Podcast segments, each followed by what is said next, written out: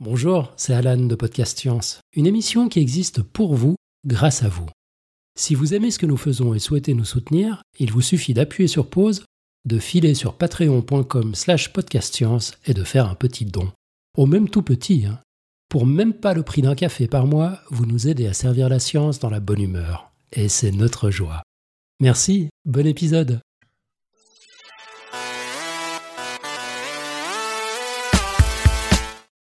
Bonsoir, bonne année à vous tous et merci de nous retrouver pour ce premier épisode de l'année 2019. On démarre avec un format que nous aimons tous beaucoup, le roue libre. Une prestation bien féminine ce soir car ce seront Eléa, Claire et moi-même qui vont animer la soirée.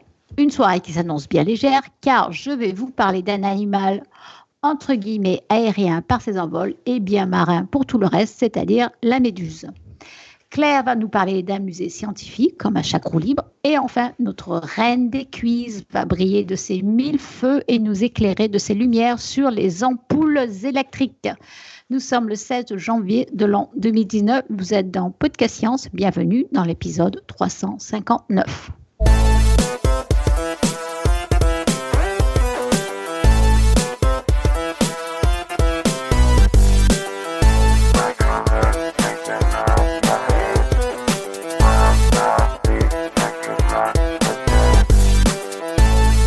Alors, le tour de table ce soir, on va commencer par Claire, qui est à Paris. Claire, on t'a pas entendu. Oui, c'est parce qu'il n'a pas voulu se démuter quand j'ai appuyé. Mais bonjour tout le monde et bonne année. on a Pascal à la technique depuis le nord-est de la France. Salut tout le monde. On a Tup qui est à Barcelone. Hola. Et enfin, nous avons Eléa depuis Strasbourg. Bonsoir et bonne année tout le monde.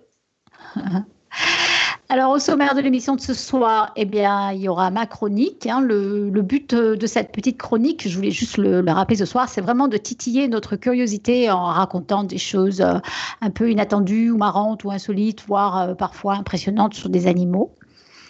Euh, ensuite, on a la chronique de Claire sur les musées de, de sciences pour vraiment vous inviter à aller visiter tous ces musées. Et puis, on a la réponse au quiz du mois, suivi bien entendu de l'annonce du prochain quiz. Voilà, et ben du coup, en fait, c'est moi qui vais commencer avec ce petit euh, mini dossier sur la méduse. Alors, pourquoi la méduse? En fait, honnêtement, je ne sais pas. C'est, ça m'est vraiment venu euh, de façon très spontanée. C'est mon inconscient qui me l'a dit. Euh, j'ai pas de meilleure explication. C'est vrai que je trouve ces animaux absolument fascinants. Je les trouve très beaux et c'est vrai que je suis aussi toujours très très triste quand je les vois en captivité dans des aquariums. Euh, mais c'est vrai que du coup, j'avais envie de vous en parler ce soir. On va commencer un petit peu avec euh, un historique. Donc, elles sont apparues sur Terre, ces méduses, il y a environ 650 millions d'années. Mais c'est Carl von Linné, euh, donc ce célèbre botaniste suédois, qui en 1746 a décrit ces animaux euh, avec euh, donc la cloche, comme vous, pouvez vous les représenter, les tentacules, etc. Et ces tentacules serpentiformes, forcément, ça faisait tout de suite dans, l'imaginatif penser à, à, la méduse qui est donc l'une des trois sœurs gorgones de la mythologie grecque, euh, qui, était toujours représentée avec un visage très rond, entouré de cheveux, hérissé de serpents, etc. Et donc c'est comme ça que le nom de l'animal euh, Méduse est né en fait. Alors en 1800, c'est un zoologiste, zoologiste français, Georges Cuvier, qui a donné le nom de rhizostoma à une méduse euh, qui voulait dire donc qui a une bouche en forme de racine. On a aussi François Perron en 1810 qui va donner, euh, lui, une classification complète mais qui ne sera pas euh, exploitée tout de suite. Et là, c'est intéressant parce que dans cette nomenclature, euh, il fait vraiment référence à tous les personnages qui ont participé au mythe de la Méduse. Et, en fait, c'est des noms qu'on utilise encore, en fait. Euh, et cette nomenclature, on l'a adoptée définitivement. Donc, on lui doit des noms à la fois compliqués et très, euh, on va dire, poétiques. Hein. Alors, je vais essayer de ne pas les estropier. Par exemple, on a Chrysaora, on a Onia, on a Cassiopeia, qui sont dédiés donc à Chrysaor, à Girion, à Cassiopée, etc., etc. Euh, l'analogie avec ces gorgones, en fait, ça porte aussi sur l'habitat, parce que ce naturaliste français, euh, François Perron, euh, a pensé que la disparition saisonnière des méduses était liée à leur migration dans les ténèbres abyssales où se réfugiaient les trois gorgones. Voilà. Alors, d'un côté, ça c'est bien beau, mais il y a un terme très bizarre pour les appeler en anglais.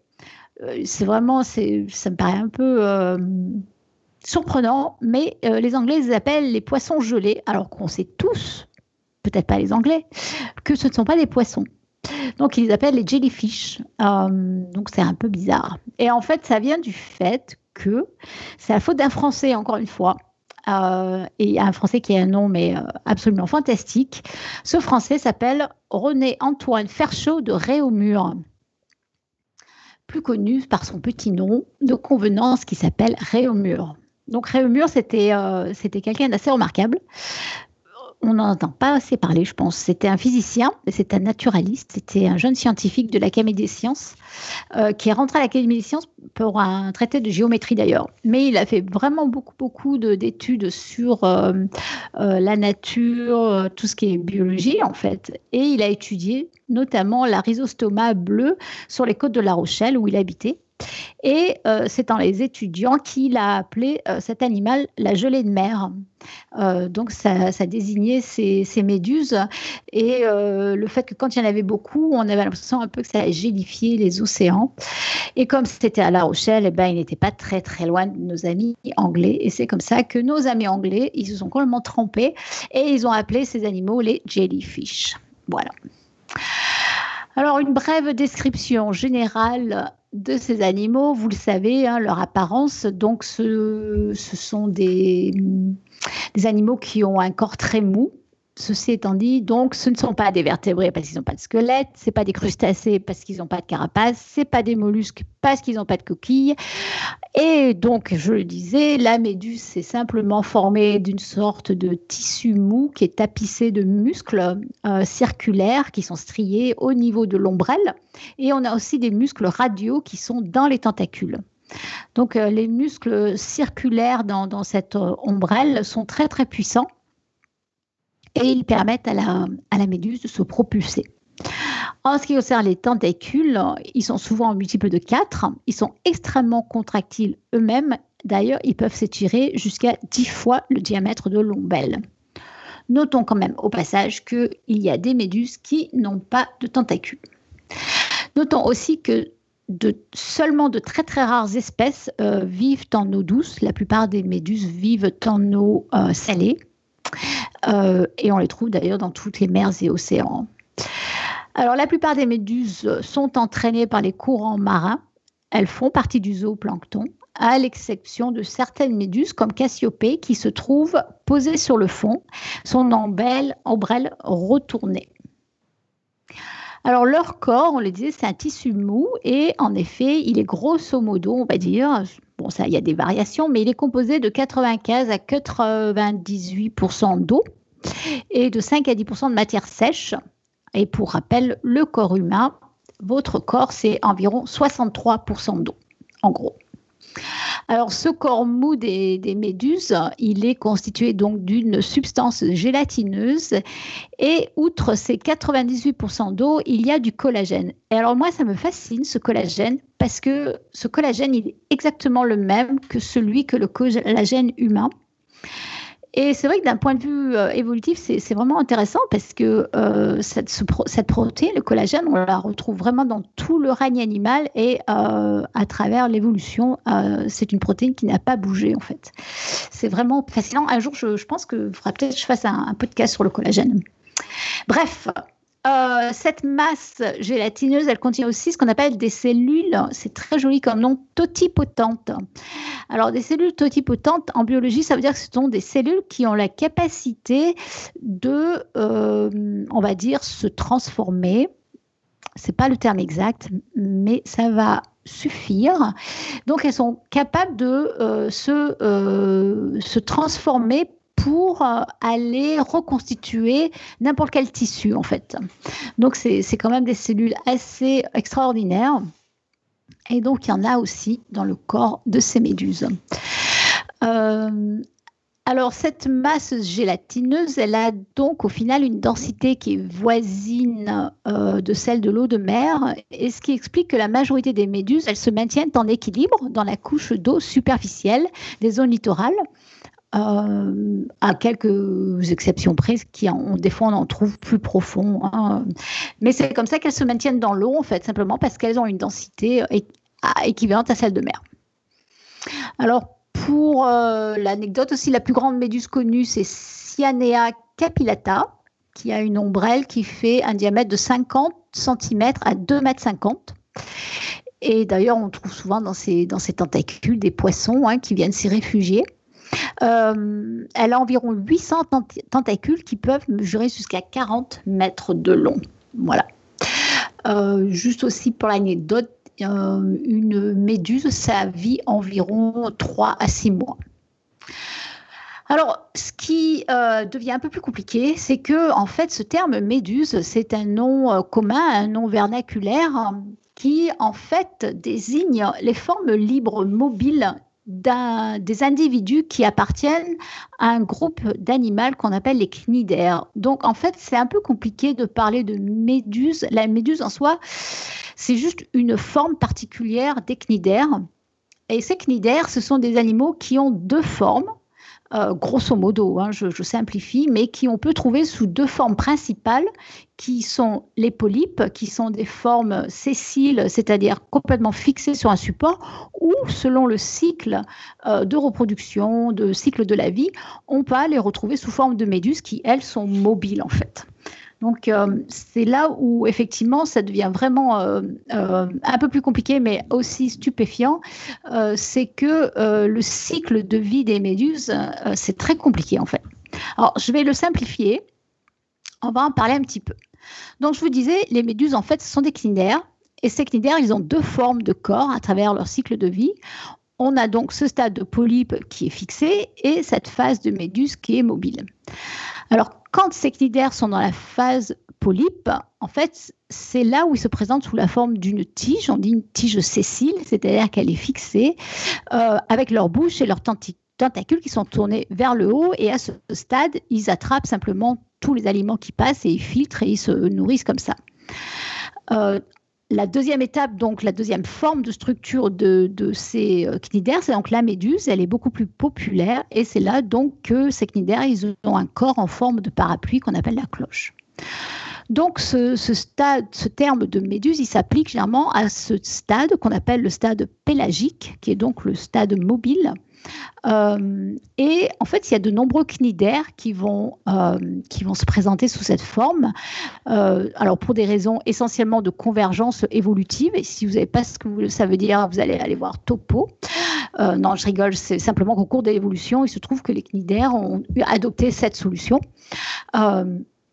et donc ils sont retrouvés sous cette forme de cloche contractile avec une bouche en position plutôt inférieure et centrale, entourée de bras et ces bras servant, euh, entre autres, à capter la nourriture. Donc, autrement dit, encore une fois, la méduse, c'est une étape de vie mobile pour l'essentiel des espèces, à l'opposé d'une étape de vie statique ou sessile pour le polype. Euh, il y a d'autres étapes du cycle de vie, hein. ce sont par exemple les, les, cellules reproductives, les larves, etc. Mais on va simplifier. Et euh, à noter quand même en passant qu'il y a des espèces de méduses qui ne forment pas de polypes et des espèces de polypes qui ne forment jamais de méduses. Donc vous voyez, je simplifie quand même. Alors, on va donner quelques exemples de cycles. Donc on a par exemple euh, la méduse Clitia chez laquelle les mâles et les femelles vont libérer donc les, les gamètes, c'est-à-dire les cellules de la reproduction, donc l'équivalent chez nous des spermatozoïdes et des ovules. Donc ils vont les libérer dans l'eau ces cellules vont fusionner et former un œuf. Cet œuf va ensuite libérer une larve. La larve, elle va tomber au fond de l'eau, elle se fixe sur les rochers ou n'importe quel support, et là, elle va former le polype. Donc c'est assez simple à ce niveau-là. Donc les polypes, eux, ils sont le plus souvent sexués, c'est-à-dire qu'il peut exister des colonies mâles et des colonies de femelles, euh, mais chaque colonie se reproduit également par multiplication asexuée. Et en fait, tout ça, ça finit par donner toujours par un bourgeonnement une méduse qui va se détacher. C'est-à-dire qu'au niveau du polype, euh, il va y avoir une sorte de bourgeonnement. Et c'est ce bourgeonnement du polype qui va former la méduse qui se détache et qui va euh, aller se balader dans l'océan.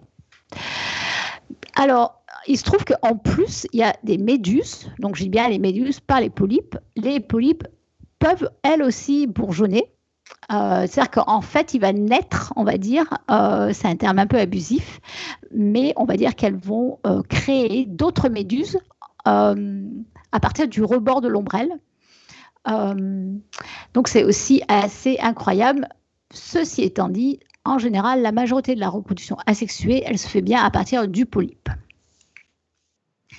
Alors, au moment de la reproduction sexuée, donc les méduses, elles, ça deviennent de véritables gonades flottantes. Hein. Les gonades, ce sont ces euh, glandes de la reproduction, euh, par exemple les ovaires chez la femme. Hein.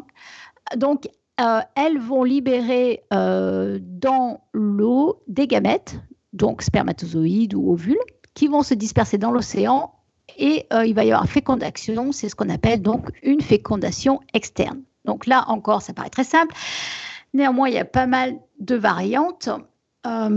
mais néanmoins, donc en dispersant ces œufs, elles contribuent ainsi à la colonisation de nouvelles aires géographiques. Et le développement embryonnaire qui s'ensuit est marqué par différents stades et qui va de toute façon aboutir à la formation des larves qui donneront ensuite les polypes. Et donc c'est les polypes qui vont tapisser le fond de l'océan. Euh, les polypes se développent différemment en fonction de l'espèce. Il y en a qui peuvent prendre euh, un demi-siècle pour se développer, 50 ans. Généralement, d'ailleurs, il faut qu'il y arrive quelque chose d'un peu, un changement qui, intervienne pour qu'il euh, puisse y avoir un développement du polype, par exemple un changement de température euh, selon les, saisons, une variation d'oxygène, etc., pour que donc les, les méduses puissent, puissent être libérées. Et donc, une fois que la reproduction asexuée est assurée, la reproduction sexuée est assurée, ces méduses, elles, elles meurent, on l'a vu, en 3 à 6 mois. Alors, je disais, il y a des variantes. On va en prendre. Donc, j'espère que tout ça, c'est simple. J'ai essayé de vraiment simplifier et de ne pas euh, aller dans les détails et surtout pas dans les exceptions. Mais il y a quand même pas mal de variantes. Il y en a quelques-unes qui sont intéressantes. Par exemple, dans le cas des méduses comme Pelagia, euh, c'est seulement les spermatozoïdes qui sont libérés dans l'eau et c'est les femelles qui se débrouillent pour aller les récupérer et donc, euh, ensuite, elles pondent les œufs fécondés, en fait. Donc, c'est assez différent.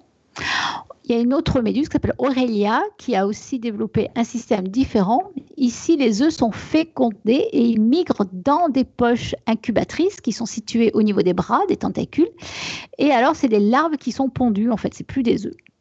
Euh, bon, il y a d'autres exubérances hein, chez, les méduses. Il y a un cas d'hermaphrodisme qui a été décrit chez Chrysaora. Euh, donc, on a des méduses hermaphrodites. Euh, alors que le cycle de vie de certains hydraires ne passe de, ces, euh, pardon, de ces cnidaires ne passe jamais par le stade de méduse aussi. voilà, donc il y a quand même pas mal de variations. Et alors il y a Eléa qui voudrait nous ajouter une précision. Oui, bah, tu, as oublié de préciser qu'il y a une espèce de méduse qui est virtuellement immortelle puisqu'elle peut passer d'un état à un autre euh, indéfiniment potentiellement. Et donc elle s'appelle Turritupsis nutricola. Voilà. Alors, eh ben, j'allais en parler à la fin du dossier en fait. Donc on reviendra dessus. euh, voilà, donc vous savez ce qu'est une méduse. Euh, alors voyons quand même quelques traits euh, intéressants de l'animal. Alors au point de vue organe, euh, donc ces méduses, elles n'ont pas de poumons, elles n'ont pas de sang. Elles ont un système de, de respiration qui est basé sur les échanges gazeux à travers, on va dire la peau. Hein, c'est un peu abusif comme terme, mais en tout cas au niveau des tissus. Elles ont une ébauche de cerveau avec des cellules nerveuses en lien avec les organes des sens. Et donc, elles utilisent ces, sortes de, filets nerveux pour détecter notamment le contact avec un autre organisme. Et elles possèdent sur la marge de, leur ombrelle des zones euh, de concentration d'organes, d'organes euh, notamment récepteurs euh, sensitifs, qui s'appellent les ropalies. Alors la ropalie, c'est donc une zone de concentration d'organes récepteurs et on peut y trouver différentes sortes de structures. On peut y trouver par exemple ce qu'on appelle les ocelles. Alors l'ocelle, c'est une forme très simplifiée de l'œil euh, qu'on trouve par exemple chez les insectes. Euh, disons que c'est un organe photosensible, pour être un peu plus exact. Parce qu'il y a aussi ce qu'on appelle les yeux camérulaires, qui sont aussi des yeux très simples, euh, qui sont en fait une chambre qui est tapissée de photorécepteurs avec quand même un liquide à l'intérieur. Donc il y a une, une datation à l'indice de réfraction du milieu extérieur. donc c'est entre vraiment l'ocelle et les yeux, nos yeux tels qu'on peut nous les, les connaître. Il y a aussi à ce niveau-là ce qu'on appelle des statocystes. Alors ça, ce sont des organes qui captent les changements de l'orientation. Donc c'est important parce que la méduse se, déplace en trois dimensions. Euh, et donc pour, pour avoir une sorte de, reconnaissance de son mouvement des directions, elle a un système de cellules ciliées avec des récepteurs qui sont sensibles euh, donc à l'équilibre hein, pour s'orienter dans l'eau. Et puis, il y a même des fossettes euh, olfactives. Donc. Donc voilà, donc cette méduse, elle va utiliser ses ropalies, donc ces zones de concentration d'organes, euh, et son système nerveux pour identifier la lumière, l'odeur, euh, les, contacts, etc. notons aussi que les larves de méduses, elles ont des, des, cellules ciliées qui sont photoréceptrices et elles se dirigent aussi en fonction de la lumière, aussi par phototaxie en fait. Alors, on le sait probablement tous, elles ont, euh, les, les, les méduses ont un pouvoir urticant euh, donc c'est un mécanisme de défense qui est important et donc c'est euh, parce que les, tentacules sont recouverts de cellules piquantes qu'on appelle les cnidocytes. Donc elle a un pouvoir urticant et qui lui vaut euh, sa place d'ailleurs dans l'embranchement des cnidaires, donc qui veut dire en grec, qui vient du grec knidé, qui veut dire ortie. Donc ces cellules urticantes, elles sont régulièrement réparties sur euh, les, tentacules. Elles, peuvent être groupées aussi en boutons ou en d'autres structures, des, cercles, etc. Et elles sont vitales pour, la méduse parce qu'elles constituent un peu son arme de pêche. C'est-à-dire qu'elle a une façon de pêcher à la traîne, en fait, euh, avec ses tentacules. C'est aussi évidemment un moyen de défense hein, efficace pour euh, contrer l'absence de, carapace de, ces, de, ces, animaux, en fait. Alors, elles sont euh, carnivores prédatrices, euh, donc elles, euh, elles, vont paralyser leur proie grâce notamment donc à ces cnidocytes dont on vient de parler. Et donc elles piquent leur proie, elles utilisent leurs tentacules, ces tentacules extensibles qui portent donc des millions donc de ces, de ces structures piquantes, et elles injectent leur petit venin en provoquant donc de multiples micro-piqûres, notamment dans les poissons, etc., etc. Alors justement, tant qu'on y est, on va parler d'alimentation. Hein. Donc on l'a dit, c'est un animal carnivore. La plupart des espèces se nourrissent aussi donc de euh, microplancton qui est piégé donc par les tentacules.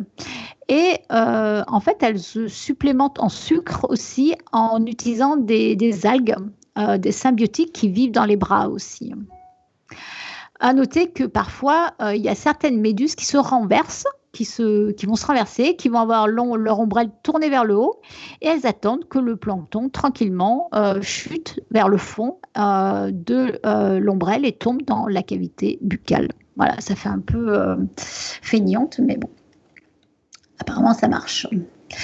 Alors les proies qui sont les plus volumineuses, comme les poissons par exemple, elles sont piégées par les tentacules qui sont rétractiles donc et qui vont acheminer la nourriture vers la cavité buccale. Alors, cette cavité buccale, cette bouche, donc, elle est reliée à des canaux, des canaux radiaires, qui vont se déverser dans un canal qui, lui, est circulaire à la marge de l'ombrelle. Et euh, donc, euh, une fois que les aliments sont passés dans ces canaux, les produits de la digestion, ils circulent donc des canaux radiaires vers le canal qui est donc circulaire. Et puis, au bout d'un moment, le courant va s'inverser. Et euh, il se trouve que les produits d'excrétion sont ramenés vers la bouche par où ils vont être expulsés sous forme de pelote de mucus. Voilà.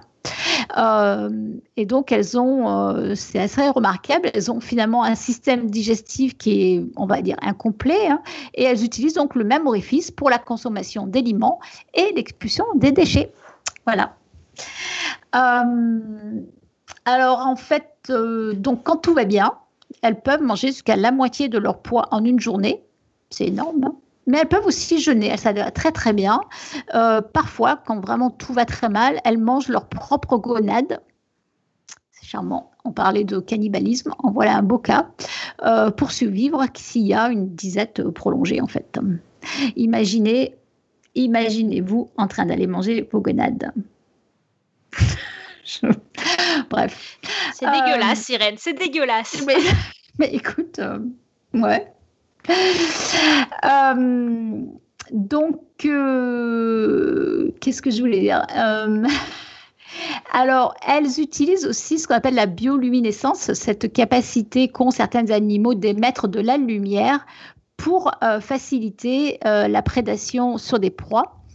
C'est donc le cas de la méduse, alors je ne sais pas comment on dit, Echora, Echorea victoria, qui a une protéine qui est énormément utilisé maintenant en recherche, euh, qui est là, euh, les GFP, les protéines qui fluorescent en vert. Donc, euh, ce sont des protéines qu'on utilise beaucoup en biologie, notamment pour marquer certains phénomènes et les suivre, par exemple, dans le temps et dans l'espace.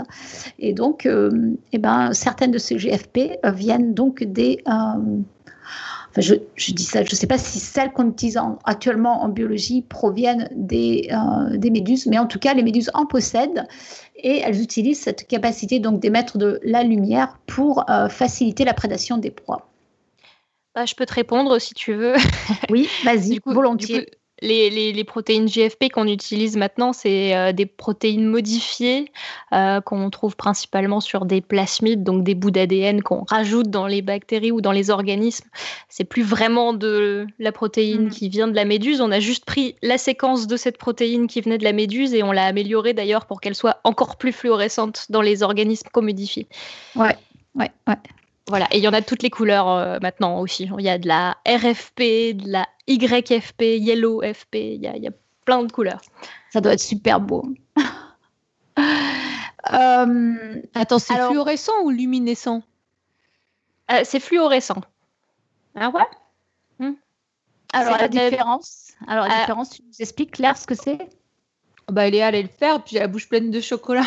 ah, bravo la, bioluminescence, c'est une réaction chimique qui produit de la lumière, donc qui émet de, la lumière. Et la fluorescence, c'est une molécule qui, lorsqu'elle est excitée avec une certaine longueur d'onde, va émettre de la lumière. C'est pas tout à fait la même chose.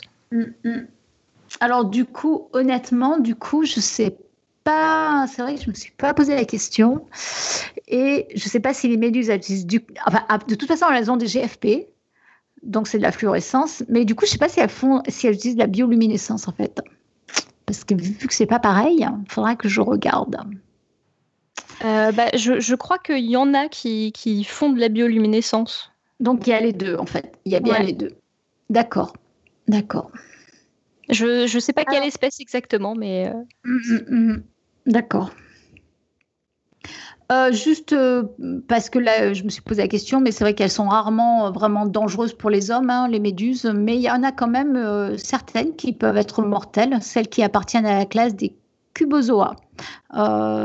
et honnêtement, à ce niveau-là, je ne sais pas où on les trouve d'ailleurs, mais je, crois que c'est dans les Caraïbes en fait, si je me souviens bien. donc, si vous allez en Méditerranée, que vous avez des méduses, vous n'allez pas en mourir. C'est vrai que c'est désagréable, hein, mais elles sont pas ah non, là, c'est. Ouais, je. En fait, je suis en train de confondre euh, Turritopsis et Cubozoa. Alors, du, coup, Cubozoa, je ne sais pas où c'est qu'on la trouve. Euh, mais c'est la classe où l'on peut trouver des méduses qui sont mortelles pour l'homme. Un tout petit mot sur le déplacement des méduses. Alors, ce sont, on l'a vu, donc les, battements continus de, l'ombrelle qui est contractile, qui permettent aux méduses de flotter et surtout de se propulser. Et donc à l'intérieur, on a ces, petites euh, structures qui sont euh, qu'on appelle des myofibrilles, qui sont apparentées à des fibres musculaires, qui vont former une sorte de nappe sous l'ombrelle et qui, en se contractant, euh, vont accentuer la convexité de l'ombrelle et provoquer l'éjection de l'eau. Et c'est lors du retour à la position de repos, qui est un retour passif euh, et qui est dû à l'élasticité du tissu euh, et de l'intérieur de, de, l'ombrelle, que euh, qu'il va y avoir le mouvement, en fait, la propulsion de, de l'ombrelle, en fait. Alors, lorsqu'elle se dirige activement vers le fond, elle se retourne et de telle façon que l'éjection de l'eau se fasse vers le haut et euh, en propulsant donc l'animal vers le bas. Et donc évidemment, l'intensité du déplacement est liée à la puissance de la contraction de l'ombrelle et au degré. Euh, euh, enfin bref, à la, on, va, on va simplifier, on va dire simplement à la, contraction de, de l'ombrelle. juste aussi pour l'anecdote, elle se déplace à une vitesse d'environ 5 à 15 cm par seconde. Voilà, et pour finir, donc, je voulais parler de cette méduse bien spéciale dont nous a déjà parlé Eléa, donc euh, Turritopsis nutricula, qui est une espèce de méduse qui, elle, donc, est bien originaire de la mer des Caraïbes, euh, qui a été découverte dans les années 80-90 euh, et qui a été un peu une. Euh, ça fait un, pas mal de bruit dans le monde scientifique parce que, en simplifiant, on peut dire qu'elle est.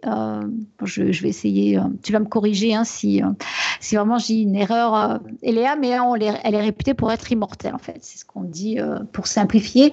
Alors, c'est en fait, a priori, un fait unique dans le règne animal, c'est-à-dire que les adultes de cette espèce peuvent renouveler leurs cellules, les régénérer, de façon à ce que ces cellules reviennent à un stade juvénile. Alors, on pourrait, euh, pour essayer de comprendre, imaginer par exemple une poule qui redevient un œuf ou un papillon qui redevient une chenille ou euh, votre grand-père qui redevient euh, gamin, quoi. Voilà, un fœtus. Voilà, c'est donc cette capacité euh, exceptionnelle dont dispose cette méduse euh, de euh, régénérer, en fait, de, modifier ses cellules pour qu'elles rajeunissent, en fait. Alors, ce qui se passe, c'est que lorsque l'environnement se dégrade, certaines de ces cellules fabriquent des kystes dans lesquels les tissus se désorganisent, se désorganisent et puis, lorsque les conditions environnementales s'améliorent, eh ben, ces kystes s'ouvrent et en l'espace d'une journée, on retrouve euh, ces méduses qui ont régénéré leurs cellules. Donc, euh, Turritopsis parvient ainsi à passer du stade de méduse à un stade de polype, ce qui la rend potentiellement immortelle d'un point de vue, en tout cas, biologique. Et en fait, on sait euh, à l'heure actuelle que la meilleure façon pour de, de de pousser une turritopsis nutricula à se régénérer, c'est de la stresser en fait. Euh, par exemple, si on la blesse, euh, si on l'abîme, le processus s'enclenche aussitôt et en quelques jours à peine, la méduse retourne à son stade juvénile et va commencer une nouvelle vie. Euh, et voilà, en fait, ça a été pas mal étudié et, et c'est un fait intéressant et assez unique dans le monde animal. Voilà, j'en ai, j'en ai à peu près fini avec les méduses. Simplement, si vous voulez euh, d'autres informations euh, un peu plus marrantes peut-être et euh, présentées de façon fort différente, je vous conseille très fortement la page du site web de Topo, donc Strange Stuff and Funky Things. on vous mettra le lien hein, dans les notes de l'émission. Il y a plein, plein, plein de choses sur les méduses. C'est passionnant, passionnant, passionnant. Donc, allez-y. Voilà. Euh, Irène, il y a une question dans la chatroom. Est-ce que tu sais qui, sont les prédateurs naturels des méduses super dangereuses? Ah, Super dangereuses? Euh, parce que les prédateurs naturels des méduses, c'est l'homme et il y a des poissons, euh, des choses comme ça, mais elle est super dangereuse. Je ne sais pas s'il y a une différence. Honnêtement, je ne sais pas. Euh, mais c'est vrai qu'elles sont, elles sont, euh, elles sont mangées par les poissons. Euh, et alors j'ai un peu omis cet, aspect-là, mais c'est un gros problème parce que leurs prédateurs sont en train de disparaître de la planète puisque tous les gros poissons sont en train de disparaître, les thons, les, gros poissons, et c'est pour ça qu'il y a de plus en plus de méduses en fait. donc c'est vraiment problématique. Alors, encore une fois, ceci étant dit, je ne sais pas quel est le prédateur des super dangereuses méduses? Ça, je ne sais pas. Voilà, eh bien, euh, je ne sais pas s'il y a d'autres questions, je crois pas. Et donc, eh bien, sur ce, on va passer sur la chronique de Claire. Oui. je démutais le micro cette fois-ci, ça marche mieux. Et tu as fini ton chocolat? Et j'ai fini mon chocolat. voilà, parce que pendant ton dossier sur les vidéos, j'avoue, j'ai bouloté à une demi-tablette de Milka. Voilà, les bonnes résolutions de la nouvelle année. Et comme d'hab pour les roues libres, eh ben, je vous propose de mon côté une petite euh, visite virtuelle. Et histoire de varier un peu les plaisirs, je vous propose encore une fois une visite qui va être un peu hors norme. C'est pas un véritable musée, c'est pas une visite traditionnelle non plus. C'est un endroit où on se balade à l'intérieur et à l'extérieur et où on va se cultiver autant qu'on s'amuse. Et une fois n'est pas coutume, cette fois-ci, je vous propose un lieu de visite qui est familial. Et je l'ai d'ailleurs visité enfant quand j'avais une dizaine d'années, euh, je pense, de mémoire. Donc, euh, pardon si mes souvenirs euh, du lieu ne sont pas les plus précis, mais heureusement, j'ai pu raviver ma mémoire un petit peu vacillante via le site internet ultra riche pour vous en faire une description plus informative. Ce soir, donc, plus de suspense, je vous propose d'aller au cœur du Val-de-Loire, dans la ville d'Amboise, et de visiter le château du Clos Lucé, dernière demeure de Léonard de Vinci. Alors le Clos Lucé, il était autrefois appelé le manoir du Clou. Et c'était initialement un fief du château d'Amboise qui est devenu à partir de, euh, de, 1500, de 1490 une résidence d'été des rois de France.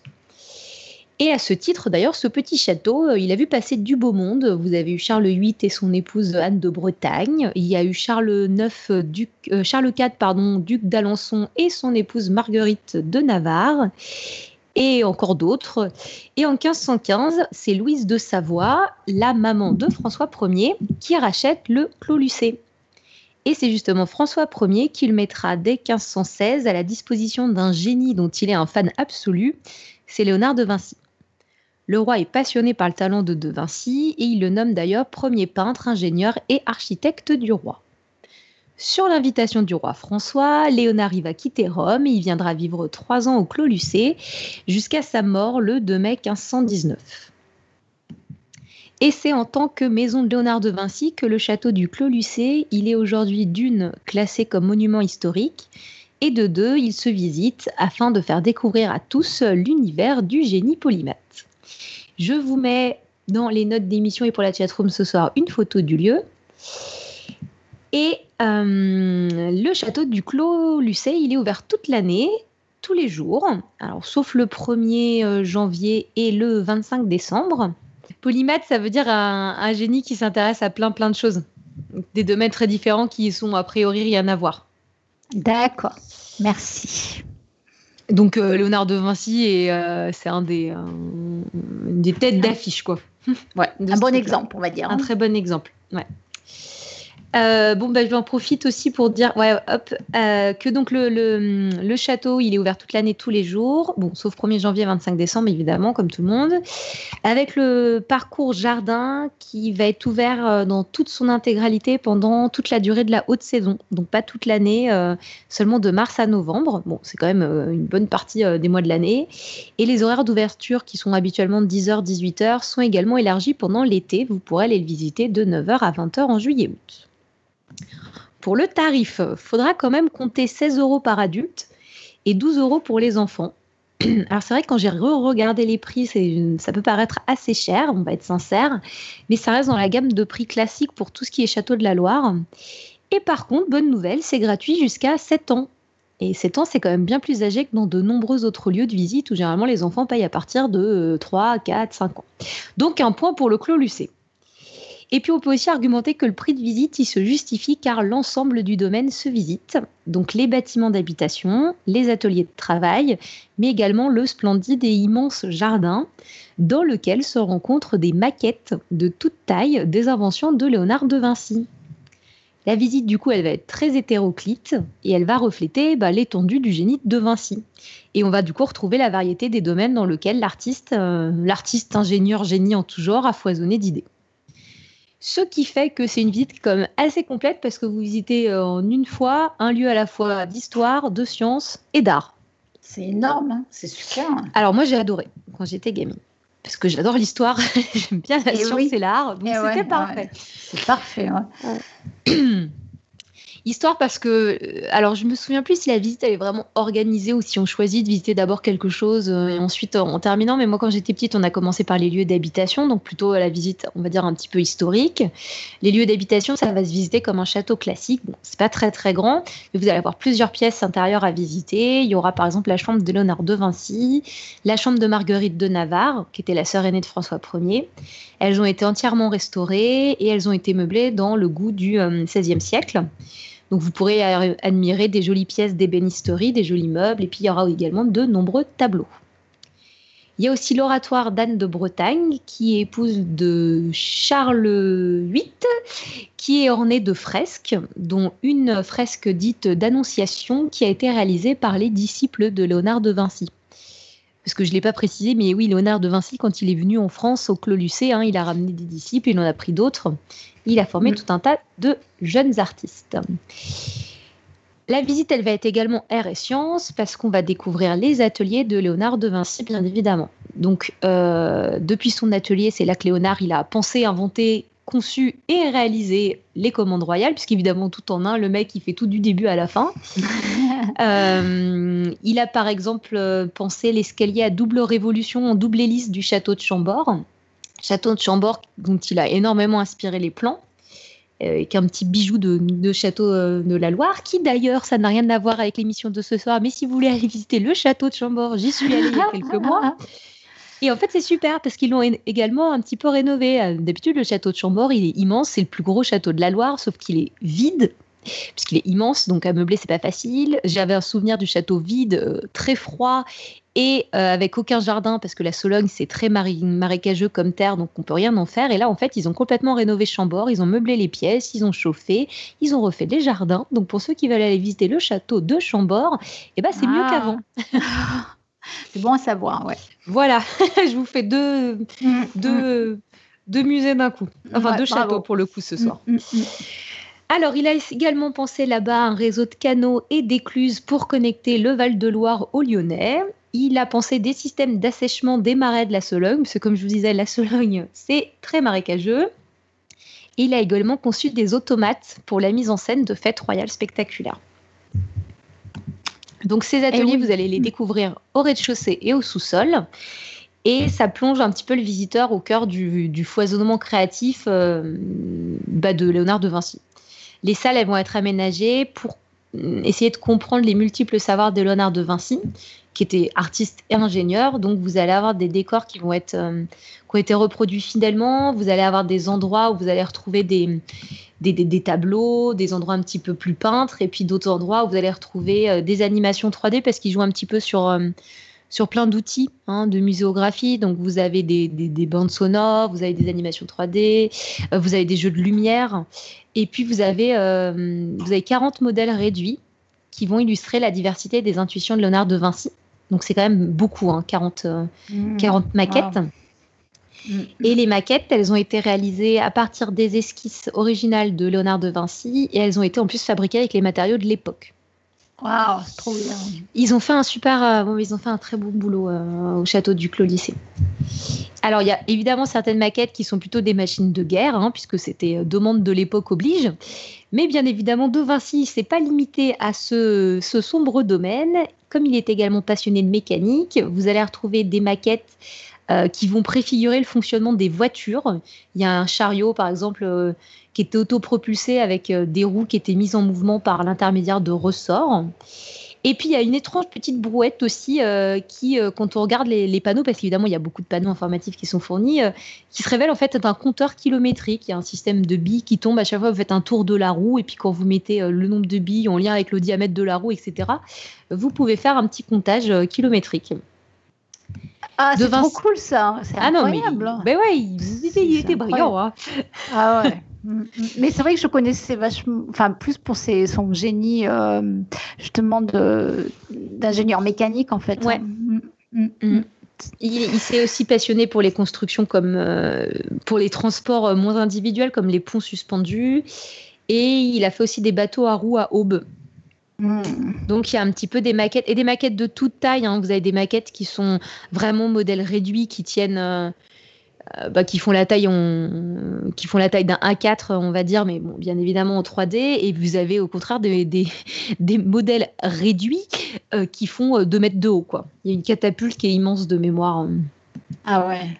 Ah, ça doit être super à voir. Ouais, ouais, c'est très très grand. Alors sur le site, euh, je crois qu'il parle de, il parle de plus de 100 mètres euh, carrés d'exposition en bas de, de maquette. J'étais pas très sûre du chiffre, donc je voulais, voilà, je l'avais pas noté, mais je, ça m'avait pas grand petite, donc je pense que c'est grand quand même.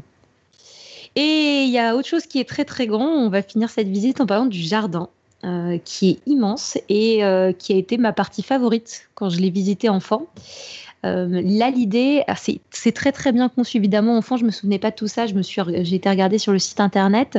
Euh, l'idée, c'est que avec la visite du jardin, ils ont voulu mettre en avant le fait que Léonard de Vinci était un autodidacte qui a beaucoup euh, observé la nature et qui a élaboré un, un nouveau mode d'apprentissage via l'observation et qui en fait était un pionnier de la science expérimentale.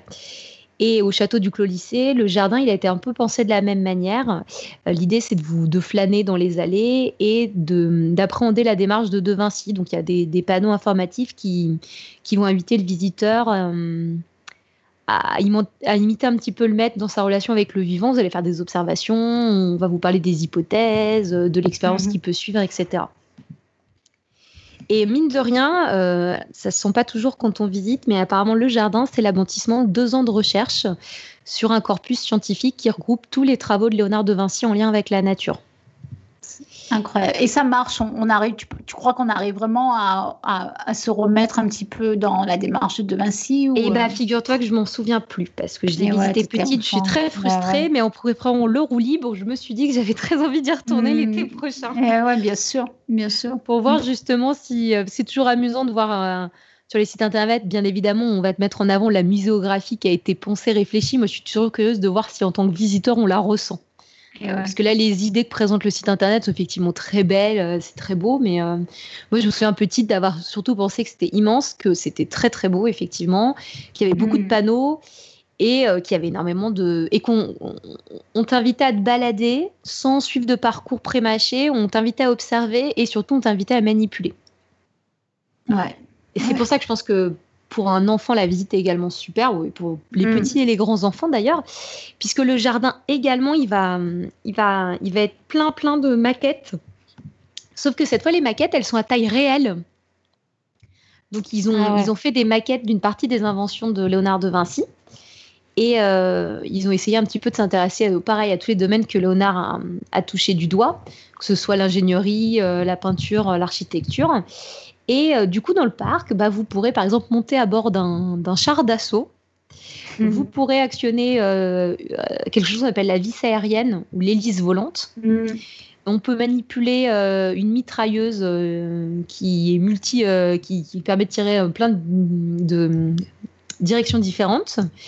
Il y a une vis d'Archimède, je ne sais pas pourquoi, je m'en souviens très très bien petite. Vous avez une grosse vis d'Archimède, c'est un espèce de gros tuyau et en fait quand vous tournez c'est au bord d'un étang et quand vous tournez la vis euh, en haut, et ben vous venez puiser de l'eau de l'étang. Waouh! Je sais pas pourquoi ça m'avait marqué quand j'étais petite. Euh, on peut également se promener sur l'étang dans des petites barques euh, à aube, donc pareil, hein, sur lesquelles Léonard de Vinci a travaillé.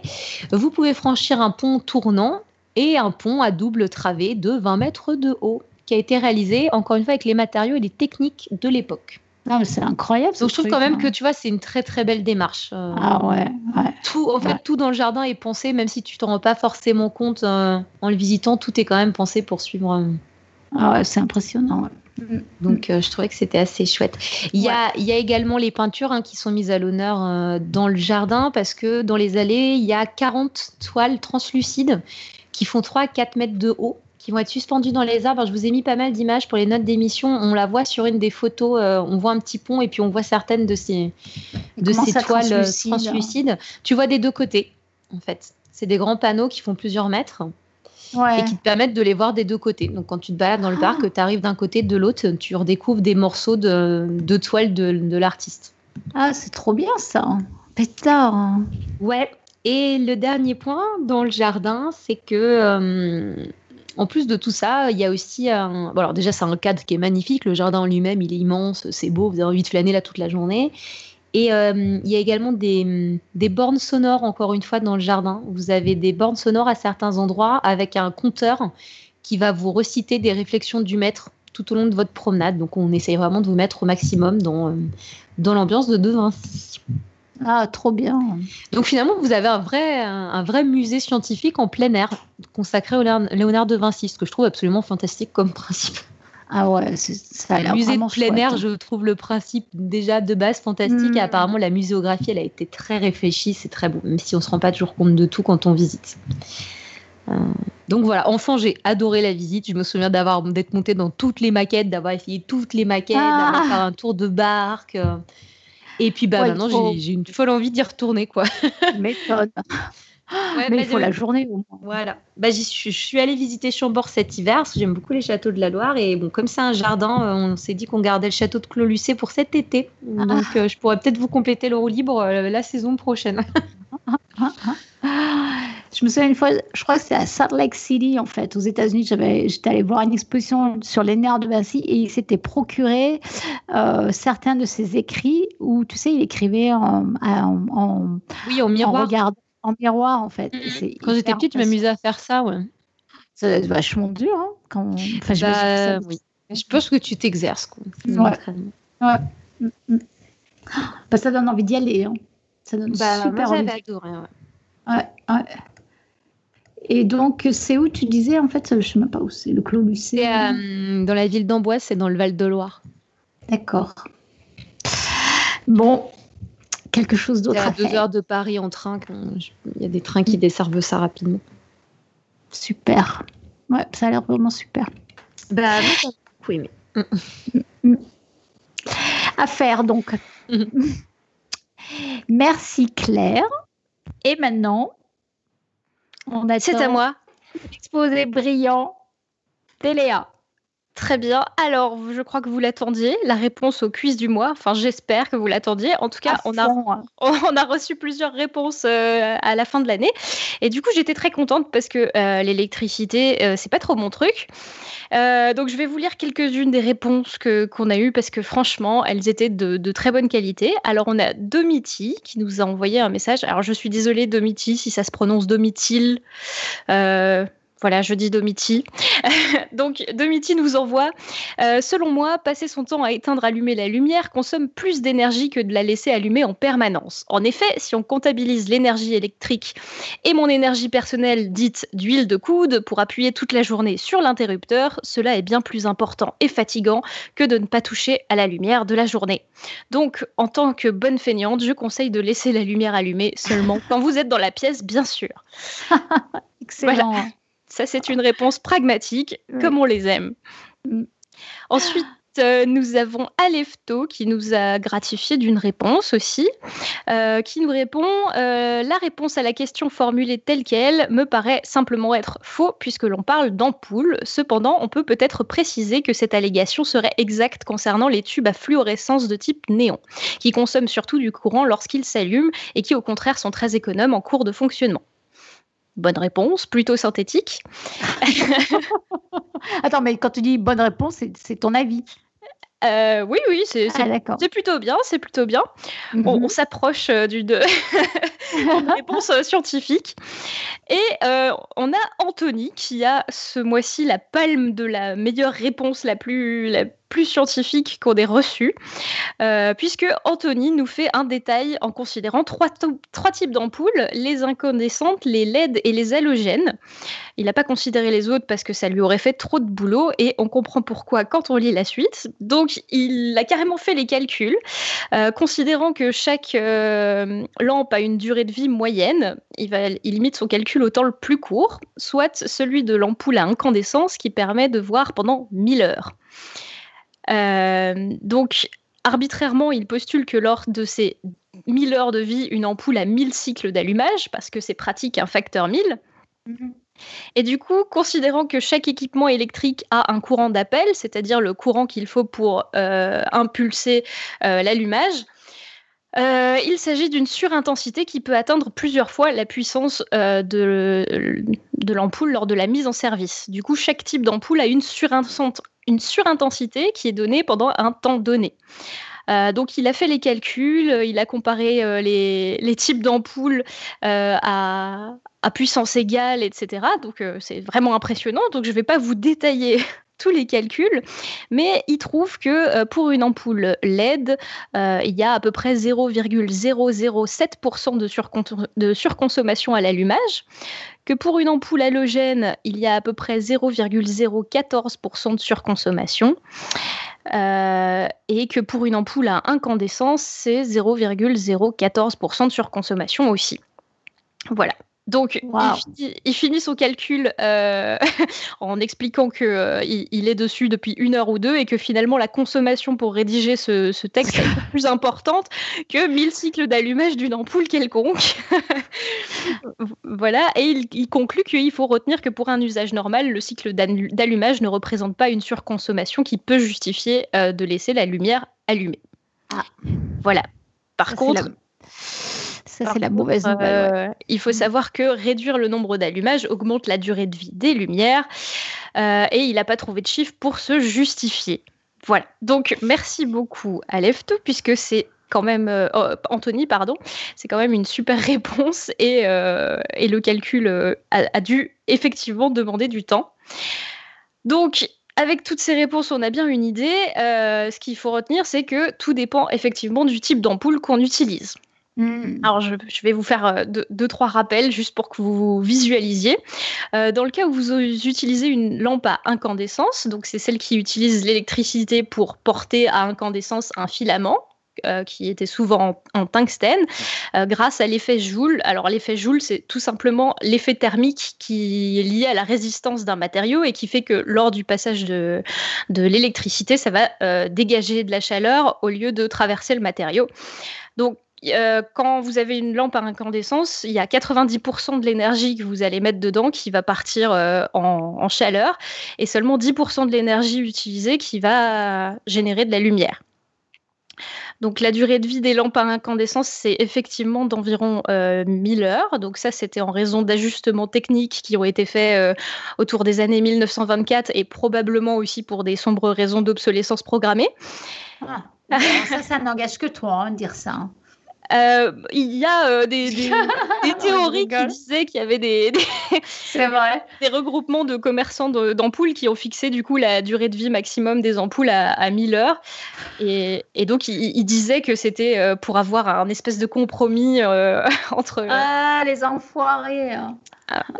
Voilà, en tout cas, c'est resté 1000 heures dans, dans les moyennes d'utilisation des lampes à incandescence. Euh, pour les lampes à halogène, c'est le même principe, sauf que cette fois-ci, on table sur la présence de gaz qui remplissent l'ampoule et du coup, ça permet d'allonger la durée de vie de la lampe parce qu'il y a des réactions chimiques à l'intérieur de la lampe qui vont permettre au tungstène de se refixer sur le filament plutôt que de, simplement se dissiper et ça va euh, du coup limiter la, enfin, augmenter la durée de vie du filament. du coup, euh, histoire de jouer jusqu'au bout sur ton histoire d'obsolescence programmée, c'est quoi l'excuse qui fait que là, il y a le droit de durer plus longtemps? D'un point de vue obsolescence programmée euh, c'est juste pas le même type euh, d'ampoule et du coup. Euh, du coup, on, est d'accord qu'économiquement, ça se tient pas de dire on met de l'obsolescence programmée pour l'une mais pas pour l'autre, quoi. Donc clairement, c'est juste pas les mêmes fournisseurs qui l'ont fait, mais voilà. Je, je, si tu veux, je t'enverrai des, des, liens. je sais, il y a même des documentaires et compagnie, mais c'est juste te dire qu'économiquement, en fait, ce genre de truc ne tient pas. Et quand tu vas parler là de, des LED, où c'est encore pire au niveau espérance de vie que. C'est vrai. Ah ouais. Bah, c'est plus long. C'est encore plus long, ouais. Donc en fait, s'il y avait vraiment une volonté de faire de l'obsolescence programmée, pourquoi ces fabricants qui globalement, même si tu dis, sont pas les mêmes, maintenant sont les mêmes, surtout entre halogène et LED, tu as des Philips et compagnie, pourquoi ils n'ont pas limité aussi les LED au passage, quoi? Parce qu'en fait, Après, si tu en avais un qui limitait, euh, si, si, si, tous limitaient, un concurrent va se dire Ah, génial, ben moi je vais faire des ampoules deux fois plus pertinentes. Donc en fait, ça tient très difficilement l'obsolescence programmée. Bon, c'est le sujet d'un autre podcast. quoi. C'est juste pour faire réveiller la chatroom, là, un peu gentiment. on, est, mais on est réveillé, on parle de château de la Loire. Mais non, regarde, il parle de, il parle de, de température du, du filament à 3000 degrés Celsius. C'est incroyable. D'ailleurs, Oui. plus sérieusement, est-ce que tu sais, euh, dans tes recherches que tu as fait, si euh, la, la, ren- la performance là, du filament est meilleure ou moins bonne que une flamme?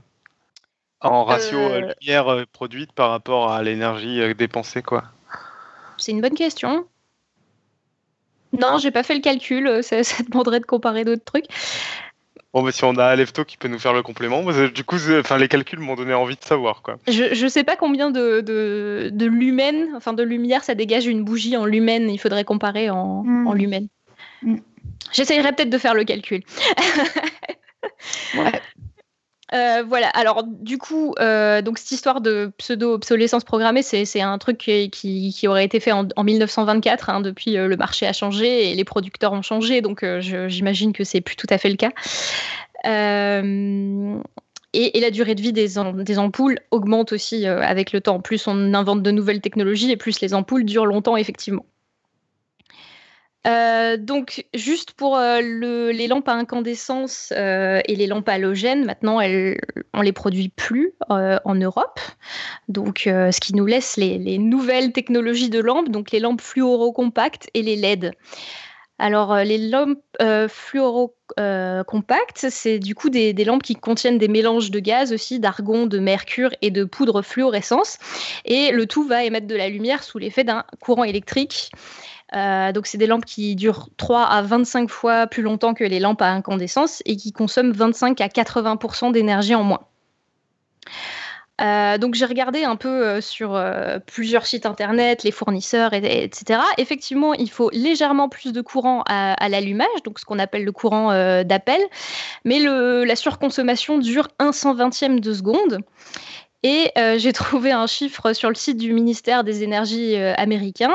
euh, pour donner un ordre de grandeur, si vous éteignez les lampes, ce type de lampe fluorescente pendant plus de 5 secondes, vous économiserez plus d'énergie que vous n'en consommerez pour les rallumer.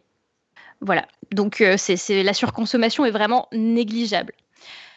Par contre, le fait d'allumer et d'éteindre euh, la lampe l'use plus vite et du coup le calcul se fait plus tôt par rapport au nombre de fois où vous l'éteignez avant de devoir changer l'ampoule. D'accord. Donc, à titre de mémo, si, alors tout calcul confondu, le prix de la lampe, la durée de vie de la lampe, etc., ils estiment que euh, on peut retenir que si vous restez dans une pièce pendant 15 minutes ou moins, vous pouvez laisser la lumière allumée. Et si vous, par- euh, vous partez dans une, d'une pièce pour plus de 15 minutes, vous pouvez l'éteindre. Ah, Voilà. Attends, attends. T'as marqué, si vous restez dans une pièce pendant plus de 15 minutes, éteignez-la. Si vous quittez la pièce pour plus de Ah. 15 minutes, vous pouvez éteindre. Ah, d'accord, d'accord, d'accord. Ok. Euh, voilà. Ensuite, il y a euh, les lampes à décharge, comme les néons, où là, le passage de l'électricité excite un gaz qui va émettre de la lumière. Alors, celles-ci, elles durent très longtemps et elles consomment peu euh, lorsqu'elles sont allumées, mais par contre, elles mettent 5 à 10 minutes avant d'atteindre leur pleine luminosité. Donc, du coup, si vous voulez bénéficier vraiment pleinement de la lumière, il faut au moins attendre ce temps-là avant de les rééteindre. Euh, du coup, elles sont plus économiques là en les laissant euh, allumées. Évidemment, si vous restez euh, que 5 minutes dans une pièce et que ensuite vous partez pendant 3 jours, il vaut mieux les éteindre. D'accord. Voilà. Et concernant euh, les LED, qui elles fonctionnent du coup grâce à l'émission de lumière euh, à cause des matériaux semi-conducteurs qu'elles contiennent, elles ne sont quasiment pas affectées par l'allumage ou l'éteignage. Donc vous n'avez pas vraiment d'excuse pour ne pas les éteindre quand vous ne les utilisez pas, euh, pour conserver au maximum leur durée de vie qui peut quand même monter jusqu'à 50 000 heures. Euh, en plus, il faut beaucoup d'énergie pour les construire et euh, on les produit en si grande quantité maintenant que euh, beaucoup de gens craignent que les ressources utilisées pour, pour les produire se- s'appauvrissent parce qu'il faut des terres rares et certains métaux précieux. Donc, si vous pouvez limiter les changements de LED dans vos vies, la planète vous en sera certainement reconnaissante. Voilà. Donc, je voulais vous raconter une petite histoire avant d'aller se coucher et qui, qui va, qui va plaire euh, aussi aux théories euh, conspirationnistes euh, sur, sur la consommation. Vous avez peut-être entendu parler de l'histoire de la lam- de l'ampoule centenaire? Non, moi non. Alors, c'est une, une ampoule à incandescence qui a été installée en 1901 euh, et qui, qui est restée allumée depuis. Donc, Wow. en, en 2015, elle avait passé un million d'heures de fonctionnement. Elle est où? Euh, elle est euh, aux États-Unis, du coup. Euh, c'est aux États-Unis, ouais, Li- Livermore, en Californie. Mhm. Et euh, donc, elle a été installée dans une caserne de pompiers et elle fonctionne depuis, du coup, plus de 100 ans. D'ailleurs, euh, vous avez une webcam qui est connectée en permanence euh, à, l'ampoule et vous pouvez regarder si, si elle est allumée ou pas. Ça alors? Voilà, je mets le lien dans la chatroom mais je le mettrai aussi sur les notes d'émission. Et euh, petite fierté nationale, euh, c'est pourquoi elle a duré aussi longtemps. Apparemment, c'est une construction un peu différente pour une lampe à incandescence, puisque le filament était en carbone et euh, la douille a été brevetée selon un modèle un peu spécial qui a été inventé par un Français, Cocorico, ah. Adolphe Chaillet, il s'appelle. Oui, parce qu'en ce moment, il faut trouver des prétextes pour être fier de notre pays. T'en fais pas, c'est pas le seul. Hein. Pardon, pardon, on avait dit pas de politique. Enfin bref, du coup en 1901, on avait produit euh, cette ampoule là euh, qui, qui, durait très longtemps, mais euh, c'est la seule. C'est un peu une, cool, ça. Une, exception. Bon, par contre, sa, puissance est passée de 60 watts à 4 watts, ce qui fait que maintenant elle émet à peu près la lumière d'une petite veilleuse de chambre, mais quand même, ça reste honorable. Hein. Bah oui. Bah oui. Voilà, donc euh, bilan euh, de ce quiz pour un usage normal et raisonné. Et tant que vous ne jouez pas à allumer et éteindre la lumière comme euh, Jacouille la fripouille dans Les Visiteurs, vous savez, jour, nuit, jour, nuit, bah, vous n'avez pas de raison de ne pas éteindre la lumière quand vous n'en avez pas besoin. Hein, comme dirait EDF, l'énergie est notre avenir, économisons-la. ah, bravo. Je, je, ne sais pas si vous le saviez, mais en fait, c'est pas du tout le slogan d'EDF, cette phrase. J'ai longtemps pensé ça. Euh, bah pas, moi, je le sais parce que tu viens de le dire, mais sinon. Euh, euh, non, en fait, c'est juste une obligation légale qui date du 13 juillet 2005 et c'est un peu comme l'abus d'alcool est dangereux pour la santé ou pour votre santé, limiter les produits trop gras, trop sucrés, trop salés. voilà, cette phrase n'est pas le slogan d'EDF. Si, si vous ne le saviez pas, vous le savez maintenant. Ah, j'ai appris quelque chose ce soir. voilà. Bon, et eh ben donc il faut éteindre la lumière. C'est ça, éteignez la lumière. Éteignez la lumière. Donc, euh, donc la réponse au quiz, c'était euh, c'était info ou intox alors? Parce que je sais plus comment euh, bah, c'est une intox. Si vous pouvez éteindre la lumière, alors quand il ne s'agit pas d'un néon et que vous vous attendez pas cinq minutes, euh, si, vous n'avez pas besoin de la lumière, eh bien juste économiser de l'électricité et économiser de l'argent sur votre facture d'électricité. Et voilà, bravo. eh ben ouais, c'est. D'accord. Ok. Euh, eh ben écoute, du coup, euh, du coup, forcément, quand il meurt un quiz, il faut qu'il y en ait un nouveau qui soit élu. Donc... Ouais. Alors, pour ce quiz, j'ai de, grandes, de grands espoirs. J'aimerais, j'aimerais, chers auditeurs, chères auditrices, qu'on batte un record de réponses pour ce nouveau quiz et j'aimerais que vous fassiez euh, des expériences. Voilà, vous avez un bonus si vous nous envoyez des photos d'expériences ou des arbres généalogiques euh, de vos prouesses linguales familiales, puisque le quiz du mois que je vous propose est Savoir faire un U avec sa langue est génétique. Est-ce une info ou une intox? Je suis sûre que vous avez tous une opinion sur la question, donc envoyez-nous, envoyez-nous vos réponses. Ah, excellent, ça, promet, ça promet. Eh bien, moi, je vais t'en envoyer de moi et de mes enfants pour prouver que c'est génial. excellent. Bon, vous, non, mais sérieux, on attend vraiment vos réponses, hein. vraiment, avec photo, mais ouais. Euh, on passe au pitch. Euh, donc, euh, on voulait faire un peu de pub aussi en tant qu'annonce et diffuser la bande d'émission de l'émission de podcast La tête dans le cerveau de Christophe Rodeau. Voilà, donc voici la bande d'annonce. And one of the great things about human species is that we have this remarkable organ, the brain, la tête dans le cerveau. Biologie, cervelle, synapses, neurosciences, physique. The human brain really is the most unique gift of our species. Avec Christophe Rodeau. Les femmes sont-elles réellement plus bavardes que les hommes? Pourquoi est-il si difficile de maintenir le regard avec une personne tout en lui parlant? Les poissons rouges ont-ils effectivement une mémoire de poissons rouges? Sommes-nous tous faits pour comprendre les nombres et les mathématiques? La tête dans le cerveau.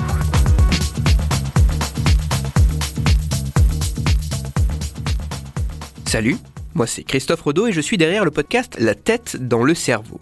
Toutes les semaines, dans ce podcast, je parle neurosciences et cerveau à partir des résultats de recherches récents. Il a par exemple été montré dernièrement que les chiens seraient capables de comprendre et de décrypter les mots de notre langage. Je parle aussi neurosciences et cerveau à partir d'études de cas surprenants, comme cet homme qui s'est transformé en véritable tirelire humaine en avalant près de 8 kilos de pièces de monnaie.